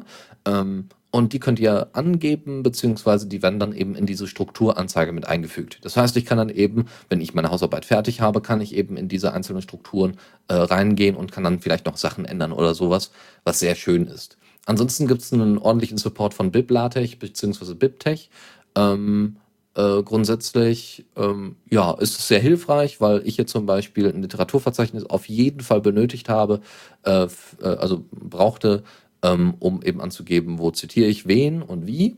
Und ansonsten gibt es noch für absolute Anfänger eine super Sache und das ist die Syntaxergänzung. Ich kann halt Sachen schon eingeben und unten drunter wird mir dann in so einem kleinen Pop, also so ja, Pop-up, wird mir dann quasi angezeigt, welche Syntax es denn da gibt, die vorgegeben sind. Ähm, was sehr hilfreich ist, um sich erstmal so in LaTeX einzufinden. Deswegen Tech, äh, TechMaker ist im Moment mein Favorit und wahrscheinlich, wenn ich mich dann eher, eher eingearbeitet habe, werde ich dann zu Gummilatech, wenn nicht sogar zu Wimlatech. Bei Wimlatech muss man sich dann wirklich sehr stark einarbeiten, werde ich mich dann damit auch noch ein bisschen beschäftigen. Gut. Hört sich ganz gut an, werde ich mal vielleicht auch anschauen. ja. Als nächstes werden wir dann ein bisschen für die Leute, die ja auf, auf Privatsphäre stehen, uns gerne Bilder verschicken. Die können jetzt auch Texte in die Bilder einbauen. Und zwar nennt sich das Ganze Steck ist eine Kryptographie-Software, um eben Informationen in komprimierten und unkomprimierten Bildern zu verstecken. Äh, komprimiert wären es in dem Fall JPEG und unkomprimiert ist äh, TIFF, soweit ich weiß. Beziehungsweise BMP ist auch unkomprimiert. Ähm, ganz coole Idee irgendwo, falls man eben Lust hat, mal ein Bild zu verschicken, anstatt eines Textes und die Leute auf der anderen Seite verwirren will. ähm, das Ganze ist möglich per symmetrischen oder asymmetrischen Schlüssel, hat auch sonst noch relativ viele Möglichkeiten, vor allem was die Artefakte angeht, die ja im Bild durch dieses Hineinarbeiten ähm, des Textes entstehen. Und ja, eben für die Leute, die mal was anderes ausprobieren wollen, um Nachrichten zu versenden als, als Bildnachricht. Sehr cool, sehr, sehr schön. Okay, ähm, ich habe noch ein Inkscape-Plugin, was äh, für Leute eher was ist, die ähm, gerne eine ordentliche ähm, Präsentation haben wollen auf Web, die auch im Web funktioniert, theoretisch. Wir kennen ja bereits Prezi, das ist ein Anbieter, der quasi 3D äh, anbietet und wir kennen quasi die Open Source Alternative dazu Impress.js. Und so ähnlich funktioniert Sozi auch. Sozi, wie gesagt, ist ein Inkscape-Plugin, macht Inkscape auf und es verbindet quasi die SVG-Daten äh, mit JavaScript. Das heißt, ihr habt so einzelne, ähm, ihr könnt halt auch dieses ranzoomen und wegzoomen und einzeln darstellen und so weiter und in so einer Schlange äh, äh, die einzelnen ähm, Informationen darstellen. Das ist wahnsinnig cool gemacht und das ist, äh, da ist Inkscape wahrscheinlich auch der richtige, äh, das richtige Programm für, um dieses Plugin äh, ordentlich umsetzen zu können, weil so richtig gute Editoren für Impress.js gibt es in der Form nicht. Und da wird halt JavaScript verwendet, nicht unbedingt äh, Impress.js, um die SVG-Dateien da ordentlich anzeigen zu können. Ihr nehmt also später nichts anderes mehr als den Ordner, setzt den auf euren Webserver, zeigt den an und die Leute können einfach durch die Präsentation scrollen. Oder du kannst sie dann eben dementsprechend selber verwenden, was ziemlich cool ist. Ja, also für Impress, da muss ich dir zustimmen. Noch habe ich nichts Gescheites gefunden. Ich würde gern komplett auf das umsteigen. Bin aber leider zu dumm für die Koordinaten teilweise. Denn dieses Ding ist ja nicht gerade einfach. Aber gut. Ähm, für die Leute, die ja gerne lernen, weil wir gerade bei den Präsentationen waren, wie ihr vielleicht wisst, Google-Mitarbeiter dürfen 20% ihrer Zeit nichts tun, beziehungsweise eigentlich 20% an eigenen Projekten arbeiten. Ähm, wahrscheinlich also mehr nichts tun teilweise. Und die haben jetzt was Cooles rausgebracht, nennt sich Opia, also OPPEA. Ähm, ist eben gedacht zum Online-Lernen und zwar kann man da online und interaktiv äh, Aufgaben lösen und Lernende können auch selbst Aufgaben entwerfen. Also wenn ich Lust habe, okay, zuerst lerne ich mir das Kapitel an und dann entwerfe ich selbst was dazu. Was vor allem die Verbindung hier mit der Radio CC schafft. Alle Inhalte, die da hochgeladen werden, sind unter äh, CC äh, bei SA, also Creative Commons äh, bei, also Namensnennung und SA weiß ich gerade nicht. äh, Share Alike, das heißt unter gleicher Lizenz weiterverwenden. Ah, genau, ja. Äh, ja, eine coole Idee. Leider aktuell nur in englischer Sprache, logischerweise. Ist erst, ich denke, vor kurzem rausgekommen. Und ablaufen tut das so, man bekommt diese Fragen von so einem mehr oder weniger virtuellen Lehrer. Dann beantwortet man die eben. Und sollte man sich nicht auskennen, bekommt man auch so äh, eine Unterstützung. Ich habe das Ganze probiert, es funktioniert ganz witzig und funktioniert auch. Äh, und Freiwillige sollen jetzt halt das Ganze mit Fragen füttern, da das Ganze noch ja, relativ mager ausgestattet ist. Mhm. Aber eine coole Idee, was das Online-Lernen betrifft. Also es gibt ja diese MOOCs, nennen die sich ja, diese MOOCs. Genau, ja. das, da, wo es darum geht, eben, äh, also es gibt, wie heißt es nochmal? Äh, Ad, edX, genau. edX ist wohl eines der bekanntesten und eines der besten. Es gibt dann noch Coursera und äh, ja, so, ähm, das sind so, so, so ähm, ja, Plattformen, wo du das eben ausführen kannst, aber eben nicht in der Form, in der das da betrieben wird, nämlich mit Frage-Antwort, sondern eher mit, ich habe hier eine Präsentation oder ich habe hier eine Aufzeichnung von einer Präsentation beziehungsweise von einer Vorlesung und die zeige ich euch und dann könnt ihr euch das angucken. Ähm, da gibt es vielleicht noch Fragen zu oder so. Und so, so ein Ansatz ist halt ganz cool, weil, ähm, also das, also so ein Mischmasch wäre halt super, ja. Also du hast halt eben deine Tests, als auch diese Aufzeichnung, als auch eben so, so eine Schritt-für-Schritt-Anleitung. Um, weil das wirklich hilfreich ist. Das heißt, wenn gerade etwas erklärt worden ist und du es verstanden hast, dass du direkt es anwenden kannst. Äh, zum Beispiel, du hast gerade ein Mathematikthema und du und da hat, wurde gerade was vorgerechnet und du kriegst eine andere Aufgabe, die du na, nachrechnen sollst. Ja, das hat, führt mehr zum Lernerfolg. Aber an sich ist es eine coole Sache und kann man sicherlich mal für, ja, für kleinere Projekte äh, durchaus benutzen. Ja, also solche Leute wie Greenpeace oder sowas können das zum Beispiel zur Aus, äh, Ausarbeitung und Entwicklung und Ausbildung ihrer, ähm, ihrer kleinen Aktivisten benutzen was heißt ihre kleinen ja, Aktivisten, ihre Aktivisten. An das habe ich noch gar nicht gedacht, ja. ja. Also das ist dann relativ einfach und das ist dann auch wenig, äh, nicht, nicht unbedingt aufwendig, weil du halt, musst halt kein Videomaterial damit senden. Ja, ansonsten könnten ja, wir genau, das. Du musst nur ein bisschen äh, schreiben, ne? Genau. Und theoretisch äh, könnten wir das ja auch verwenden für die Ausbildung der kommenden Generation von Webradiomoderatoren. Theoretisch. Naja, aber macht wenig Sinn. Ich glaube, das, das passiert dann eben äh, mit der, wenn, wenn man es ausprobiert. Eine andere Sache ist Gpaste. Und das ist einfach, äh, haben wir, glaube ich, schon öfters mal angesprochen, aber gerne auch mal wieder. Es gibt eine neue Version davon und das ist einfach eine ganz normale Clipboard-Extension. Das heißt, ne, kopieren, einfügen, einfach schön mit einer wunderbaren Übersicht, was ihr dann alles schon kopiert und eingefügt habt und solche Geschichten, ähm, wo ihr das nochmal auswählen könnt, falls ihr das nochmal braucht. Ja, eine andere ja. Extension äh, für GNOME gibt es äh, im Bereich Sound. Richtig, und zwar hatten wir bei meiner Linux Lounge bei der letzten mit Faultrennen, ich glaube 135 war das. Nee, ja doch, 135? Nee. Ja, egal. 36, aber gut. 36, ja, ja fast. und zwar gab es ja diesen äh, Ubuntu Sound Switcher da. Und das Ganze ist jetzt auch in, äh, in GNOME integriert, aber nur für Output Sounds. Also äh, kurz zurückführen, was das damals war. Man kann einfach sagen, okay, ich will den Input von äh, dem Channel, also von diesem Mikro und zum Beispiel den Output nicht auf den Kopfhörern, obwohl die angesteckt sind, sondern auf den Lautsprechern. Und ja, und eben das Ganze jetzt halt direkt in GNOME. Mhm. Genau. Und vielleicht gibt es ja auch ein paar Videofreunde unter euch. Ich kenne dich ja eigentlich noch kaum als neuer Moderator. Und zwar gibt es ein äh, anderes Programm und zwar heißt es äh, Slow-Mo Video. So. Und mit dem kann man ganz coole äh, Slow-Motion-Effekte machen, beziehungsweise auch Speed-Up-Effekte. Wahlweise sogar mit Motion Blur, also Motion Blur, also diese äh, Bewegungs, äh.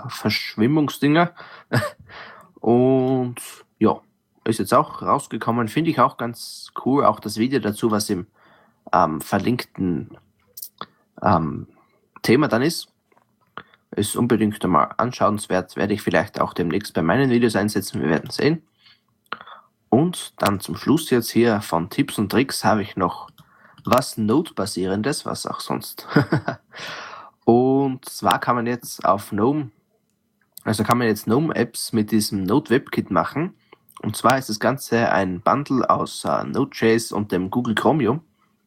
Das verwendet dann natürlich WebKit, äh, WebKit bzw. Blink demnächst für das Rendering. Und der große Vorteil ist halt, man kann ja Web-Apps kann man ja immer mal bauen im Chrome, aber der große Vorteil von dem ist jetzt eben, ich kann komplett auf das System zugreifen, also mehr oder weniger eingeschränkt natürlich, und habe eben nicht diesen Sandbox-Effekt, den ich im Google Chrome habe, denn äh, Zugriffe auf Dateien sind zum Beispiel nicht so leicht oder wie auch immer. Und das Ganze ist auch relativ leicht portierbar. Also ich sage, okay, jetzt habe ich es unter GNOME und das Ganze dürfte dann auch unter äh, anderen Systemen laufen. Ja, ja, das ist sehr, sehr schön, weil äh, genau solche Sachen sind halt äh, sehr interessant. Eben dieses ganze Webbasierte, auch das GNOME immer mehr so auf JavaScript und so weiter basiert. Richtig, ja. Ähm, das ist sehr, sehr hilfreich und das hilft wahrscheinlich auch solchen Vertretern wie Mozilla und Firefox OS und solche Geschichten. Wer weiß, vielleicht. Also ich habe gehört, dass es sogar möglich sein soll, auf Node.js-Basis Applikationen mit GTK plus 3 äh, zur Anwendung zu bringen im Browser. Also das heißt, du kannst quasi so eine Art Gnome Shell nachbauen im Browser mit ein bisschen JavaScript und ein bisschen GTK 3 plus, äh, plus 3. So. Aha, okay. Also da, da gab es schon irgendwie so, so, so, da, da, konnte man sich das schon angucken. Im Browser konntest du dann sehen, wie der einfach so, so ein äh, Settings, ähm, äh, so, so ein Settings-Ding hin und her also hin und her bewegt hat. Das sah echt klasse mhm. aus. Ja. ja. Das heißt, Wäre auch eine coole Idee, ja. Das heißt, wir benutzen irgendwann später gar keine Betriebssysteme mehr, sondern wir haben alle unseren eigenen Server, da ist die OwnCloud drauf und so weiter und so fort und wir greifen dann nur noch mit, wir greifen dann nur noch mit, äh, mit, mit, dem Browser. Mit Browser zu. Genau. Super. Alles geht in Richtung Chrome OS, ja, selbst Linux. ja. okay, dann war es das, größtenteils. Dann danke ich dir vielmals, dass, äh, dass du heute dabei warst und dann sind wir ja in zwei Wochen auch wieder Ja, dabei. genau, ja. Ähm, nächste Woche wird es wahrscheinlich darauf hinauslaufen, nächste Woche? Ich glaube, nächste Woche war das schon, äh, dass Falkan und ich dann die Sendung machen. Das wird sicherlich interessant, das wird wahnsinnig schnell, das wird wahnsinnig viel. Es wird ähm, ein, ein kleines, groß, großes Chaos geben. Nein, das wird ganz witzig, denke ich. Und ähm, ja, ansonsten, Mittwoch ist noch Falkans Feierabend, nächste Woche gibt es die Diaspora halt wie immer. Und ähm, ansonsten äh, wird jetzt, jetzt äh, einfach nur noch mal ein Gruß an Lukas mit K. Der mit C ist im Chat äh, der, äh, äh, der derzeit seine äh, Abiturklausuren schreibt und deswegen ähm, ja viel Glück dabei und äh, der dann so in zwei, drei Wochen ähm, sich auch wieder hier mehr beteiligen wird, wo ich mich sehr darauf freue. Ja, wieder mal eine Rush Hour oder sowas, mal ein bisschen Abwechslung auf dem Stream als einfach nur Linux Lounge, Erstwoche und Fall dran Feierabend. Ich meine, das ist auch schön, aber mehr, mehr, mehr. Und wer sich bei uns bewerben möchte, ja, ihr seht, wie einfach das ist. Wir, äh, wir helfen euch gerne, hier äh, einfach einzusteigen. Wenn ihr da echt Interesse dran habt, meldet euch, macht mit und ähm, alle weiteren Informationen findet ihr auf unserer Webseite theradio.cc. Ja, dann würde ich sagen, bis zum nächsten Mal und äh, noch einen schönen Abend. Ja, euch und tschüss. Vielen Dank fürs Zuhören. Die Shownotes findet ihr auf theradio.cc zusammen mit dem Mitschnitt und dem RSS-Feed der Sendung. Solltet ihr Ideen oder Themen für uns haben, dann schreibt uns einfach an kommentar at theradio.cc. Wir freuen uns immer über konstruktive Kritik zur Sendung. Bis in einer Woche.